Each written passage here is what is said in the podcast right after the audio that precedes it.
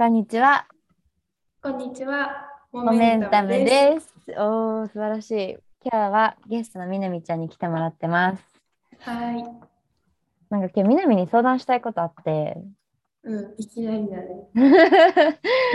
話したいこととしては、なんか組織の規模がでかくなった時にリーダーはいかにするべきかみたいなところなんだけど、うん。なんか背景をお話しすると、なんかミューシグっていう学生団体やってるじゃない、みなみちゃんも1期の時に所属してくれてた。はい。でミュージグの歴史をちょっぴりおさらいするとさ創設当初は6人でスタートした組織が、なんか南とかが入ってきてくれて新しくメンバー増えてその時は10人になったんだよね。うんうん。で10人になってでまた留学とかでみんなが一回バーって抜けてそこからまた6人に戻り今また11人でやってるんですね。ほんほん。一人増えたね。はい最初。そうなんです。うんうんでなんか結構リーの感覚としてなんか10人と11人ってだいぶ違うなって思っててなんかただの1人なんだけどなんか10人超えるとやっぱ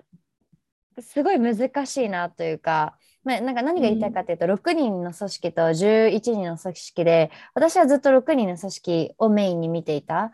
しずっと6人のなんかリーダーとしてやってきた期間が非常に長かったんだけどシンガポールから帰ってきて、いざもう一回リーダーやるってなったら結構組織の規模がでかくていやなんかなかなかなんか思うようにならないなみたいな風に思ってて結構そこ相談したい。ああ、なるほど。うん、だから10人ってやっぱ大きいんだね。その区切りとしてすごく。そうだね。なんでだろうね。なんだろう。やっぱりなんか LINE でパッて全体ぐるに LINE とか Slack とか使ってなんかパッて全体にメッセージ投げたとするじゃん。うん。10人以下だと必ず誰が見てるとか誰が理解してるとか誰が一方理解していないかっていうのがリリが把握できるんだよね。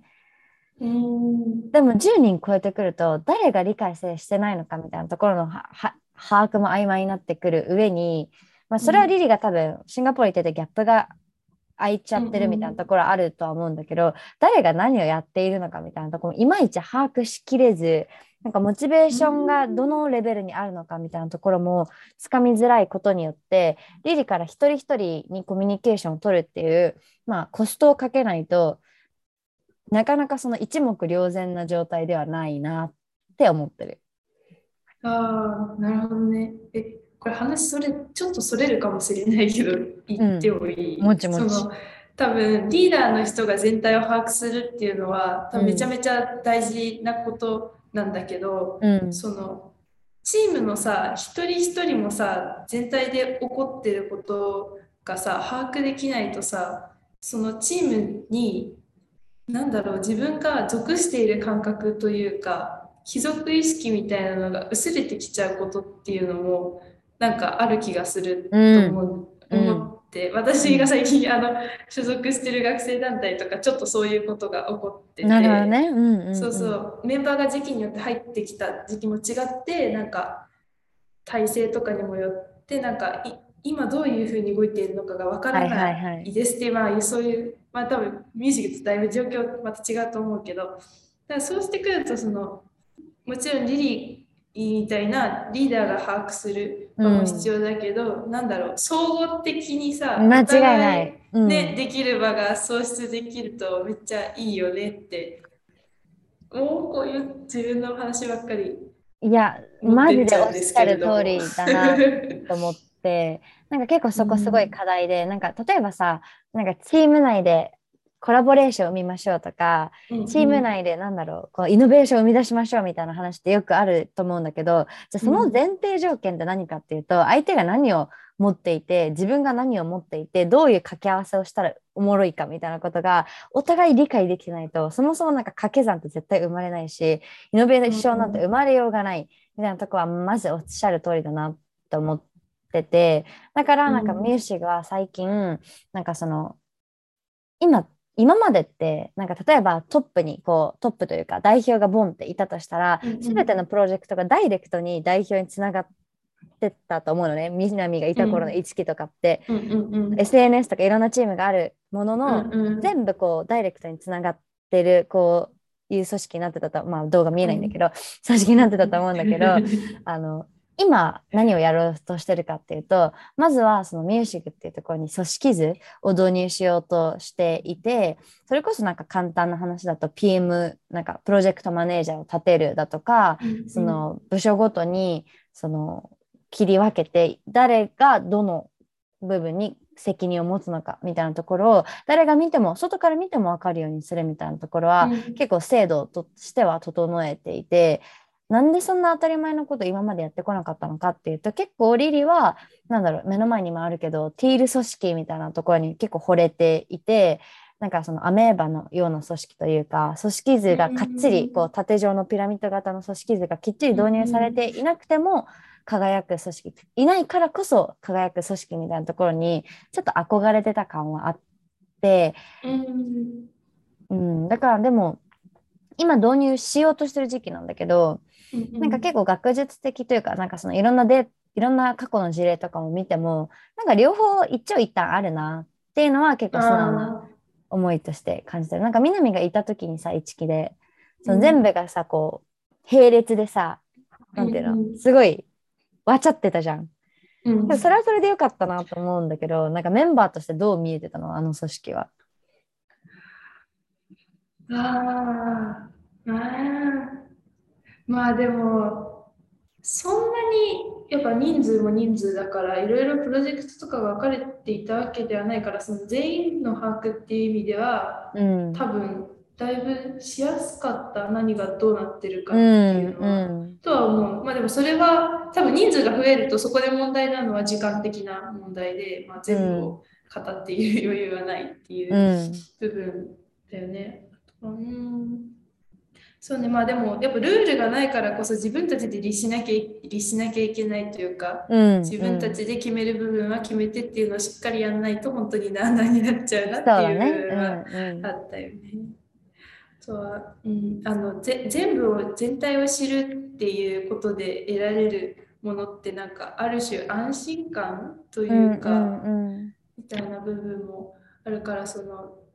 こう変換期にさちょっとわからない。私がリーダーだったらその不安不安になるっていうわけじゃないけど、うん、他人にこうすごく任せる部分がめっちゃ大きくなるから、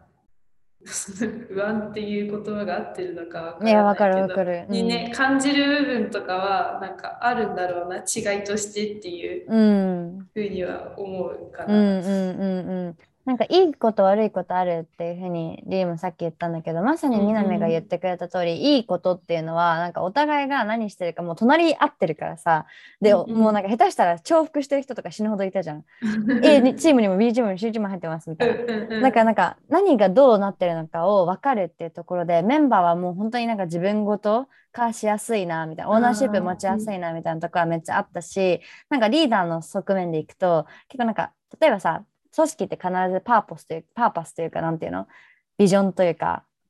達成したい目的があるわけじゃん。そこと自分たちが今やってるプロジェクトがつながっているんだみたいなことをリーダーが自らこう入っていってそう間違いなくパーパス実現に向けて動いているように介入できるみたいなところは自分の裁量で全部介入できるみたいなところがあるからなんか前に間違い自分ていうかリーダーにとって間違いなくいい方向に進んでいるように自分でメイクシュアできるみたいなところはすごいなんだろうリーダーのなんかちょっとそうだねリーダーの視点でいくとあったかなと思っていて一方で組織図を導入するとこう階層ができるわけじゃん。うん、だからまずリリから副代表に行き副代表からまたメンバーに行きあ副代表から PM に行きそこから PM からメンバーに行くっていう そのなんだろうそのバトンパスがあるわけだから自分の思い通りに全てなるって言われたら全然そうではないし、うん、なんだろうな。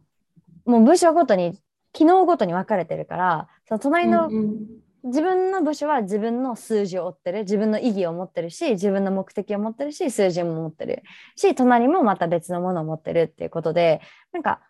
オーナーシップとかはある意味持ちやすいんだけど一方で組織全体のオーナーシップみたいなところでいくと結構なんか持ちづらさは出てくるのかなとは思ってる。うん。なんかこれはあの鈴木敏夫さんのラジオで聞いた話なんだけどおいいね。うん。うまくできるのかな？うまく私が話せるか分かんないけど、うん、なんかね東京の会社と名古屋愛知の会社がの組織図が全然違うっていう話で、なんかね冠婚葬名古屋の会社では冠婚葬祭とかに関するその相手の企業さんとか多分社内もそうなんだけどを取り締まる人っていうのは社長さんとかじゃなくてそれ専用の人で割と若めの社員さんがもう全てを取り仕切るんだって。だからすごいなんか社長とかも何か観光総裁系でなんかき会社として決めたいことがあったらもうその人に言わなきゃいけないみたいな。うんうん。常に社長がトップにいるわけではなくてなんかこう場合によってすごい担当する人がもう違くてうんでその人を中心に動くからすごい結構スピーディーにいろいろ決まる。一方東京だとまあその観光総裁とかのなんかこ何かが起こりましたって言って部長に話が行きました。あじゃあ上の人に確認するからって言ってでその人がまた上の人に確認するからって言って多分全てが一番上の社長一人に集結して、でまた降りてきて連絡してみたいな、まあ実際のスピードがどのぐらい違うかっていうのはよくわからないけどでもなんかねそういう風な違いがあるみたいな話をしてて、それの違う部分って、まあ、東京の方は本当に社長が全てをこう把握するピラミッド型で、うん。名古屋とかえっともうそうだとは思うんだけど時によってはその立場を逆転するピラミッドが、違うピラミッドも存在するっていう、まあ、部分があって、まあ、そういう違いがあることに気づいたみたいな話をし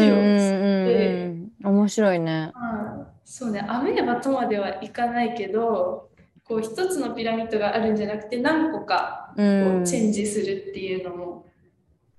あるんだなっていう。まあ、それうんまあだから、そうだな。いやだからアメーバに近いよね。そのこのプロジェクトではこの人がリーダーだけど、そのメンバーが違うプロジェクトではリーダーやってるみたいな構図と近い。なんかやっぱりさ地域によってそれほど違いが出るというかなんか様々存在してるってことは組織図っていうか組織体制におけるなんか絶対的な正解みたいなのは存在しないんだろうなっていうのがなんか正解なんだろうなと思ってて。うん。なんかこれがいいっていうものが一個バシッとあるんだったらさどれもその組織体制を取り入れると思うんだけど、そのぐらいバリエーションが出てるってことはまあいろいろ一長一短あるって私たちのなんか肌感覚っていうのはきっと合ってるんだろうなって思ってて。でなんかその組織図をじゃあなんで取り入れるんですかみたいなところでいくとなんかやっぱりそのみんなに責任と決断をさす思ってほしいなと思っていてなんか結構やっぱりどうしてもこの矢印が全部代表に集結しちゃうと何か起こったら必ずみんな代表にどうしますか？何する？どうする？っていうのがお伺い来ちゃうのね。でも一方でその組織図をと取り入れてここの管轄はあなたっていうのがはっきり誰の目からも分かるような状態になっていくとその PM がそこの意思決定をするとかその意思決定に責任を持つっていう構造が生まれるからその自分が責任を持って判断し決断しそこの結果にも自分が責任を持つみたいなところが生まれるからリーダーが次の世代のリーダーが育ったり一人一人が代表以外のリーダーがもっとより組織を自分ごと化して捉えられるようになったりみたいなところは効果としては結構なんか期待してるかな。うんうんうんなるほどね。うんうんただ効率の悪さみたいなところはちょっとどうにかせなあかんって思ってるとこかな。うんなんかね、思い出した、その名古屋の方は、なんかそのね、名古屋はもう街全体的に合理的っていう、うん。なんかね、合理的なうん。街、あ のね、なんかね、戦後かなんかに、あのすごく合理性のある街を作ろうみたいな感じで、それでね、第1号が名古屋だったらしいんです。なんかすごい街とかも、すごいめっちゃ、こう、なんていうの、東京みたいにくにゃくにゃしてるんじゃなくて、もうはいはいはいはい。四角四角くこううん分かりやすく、あの平安京みたいなってしまえば。そこまでじゃないと思うかもしれないけど。ででなんかもう商店街とかじゃなくてもうデパートドーンみたいな。感じで。でそういう街で育ってるからこそなんかその合理的な考えとかそういうのを好む人好む人っていうのかな。が多くて、まあ、そういう形の組織がにもつながってるんじゃないかみたいな話してた。だからその何を何が正解かがないっていうかより何を大事にしてるかでめっちゃ変わってくるなるほどね確かに確かに合理性を追求するとこういう形になるし、うん東京は知らないけど、あれよね、あの通常とかね年功序列、ん年功序列とかね、その、いや、長くやってる人が、いや、そう関係あるか。あ、でも関係あるよね。うそう。んとかはそういう。うん何組織の形もそうだけど、やっぱり何を大事にしたいかで形がついてくるのかね。間違いない。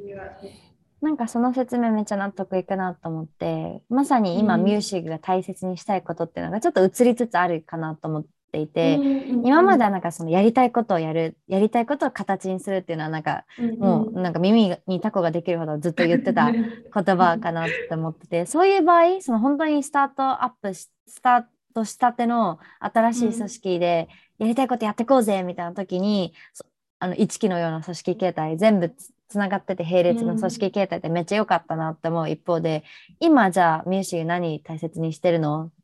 でいくと今はなんか次のリーダーを育てるとかメンバー、うん。一人一人にもっとなんか責任と誇りを持ってほしいみたいなところが今課題になってきていてだからこそ組織図導入っていう話が出てきたっていうのはなんか今南のを聞いててうん。なんか結びつくなと思って聞いてた。なるほど。それってでも、ある意味めっちゃリリが目指してたアメーバ的な組織とも言えるよね。その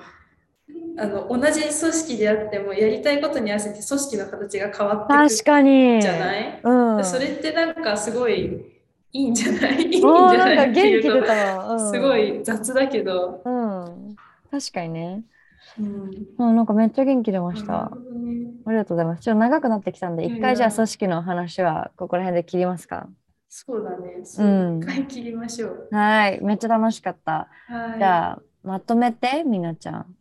まとめると、うん。まあ、今日はチームの人数が増えてきた組織に対組織に対してリーダーがどうしていけばいいかっていうまあ話から始まってうん。で、まあ、最終的には組織の形を変えようっていうことはしてるんだけどそれ以前にどういうことを求めてるからどういう組織にしたいのかっていうのを考えるのがまあ一つ重要なのではなかろうかという話になったんですかね。紆余曲折あったけど、途中で。素晴らしいまとめだ。うん。そんな感じです。はい。ありがとう。じゃあありねがとう。バイバイ。バイバイ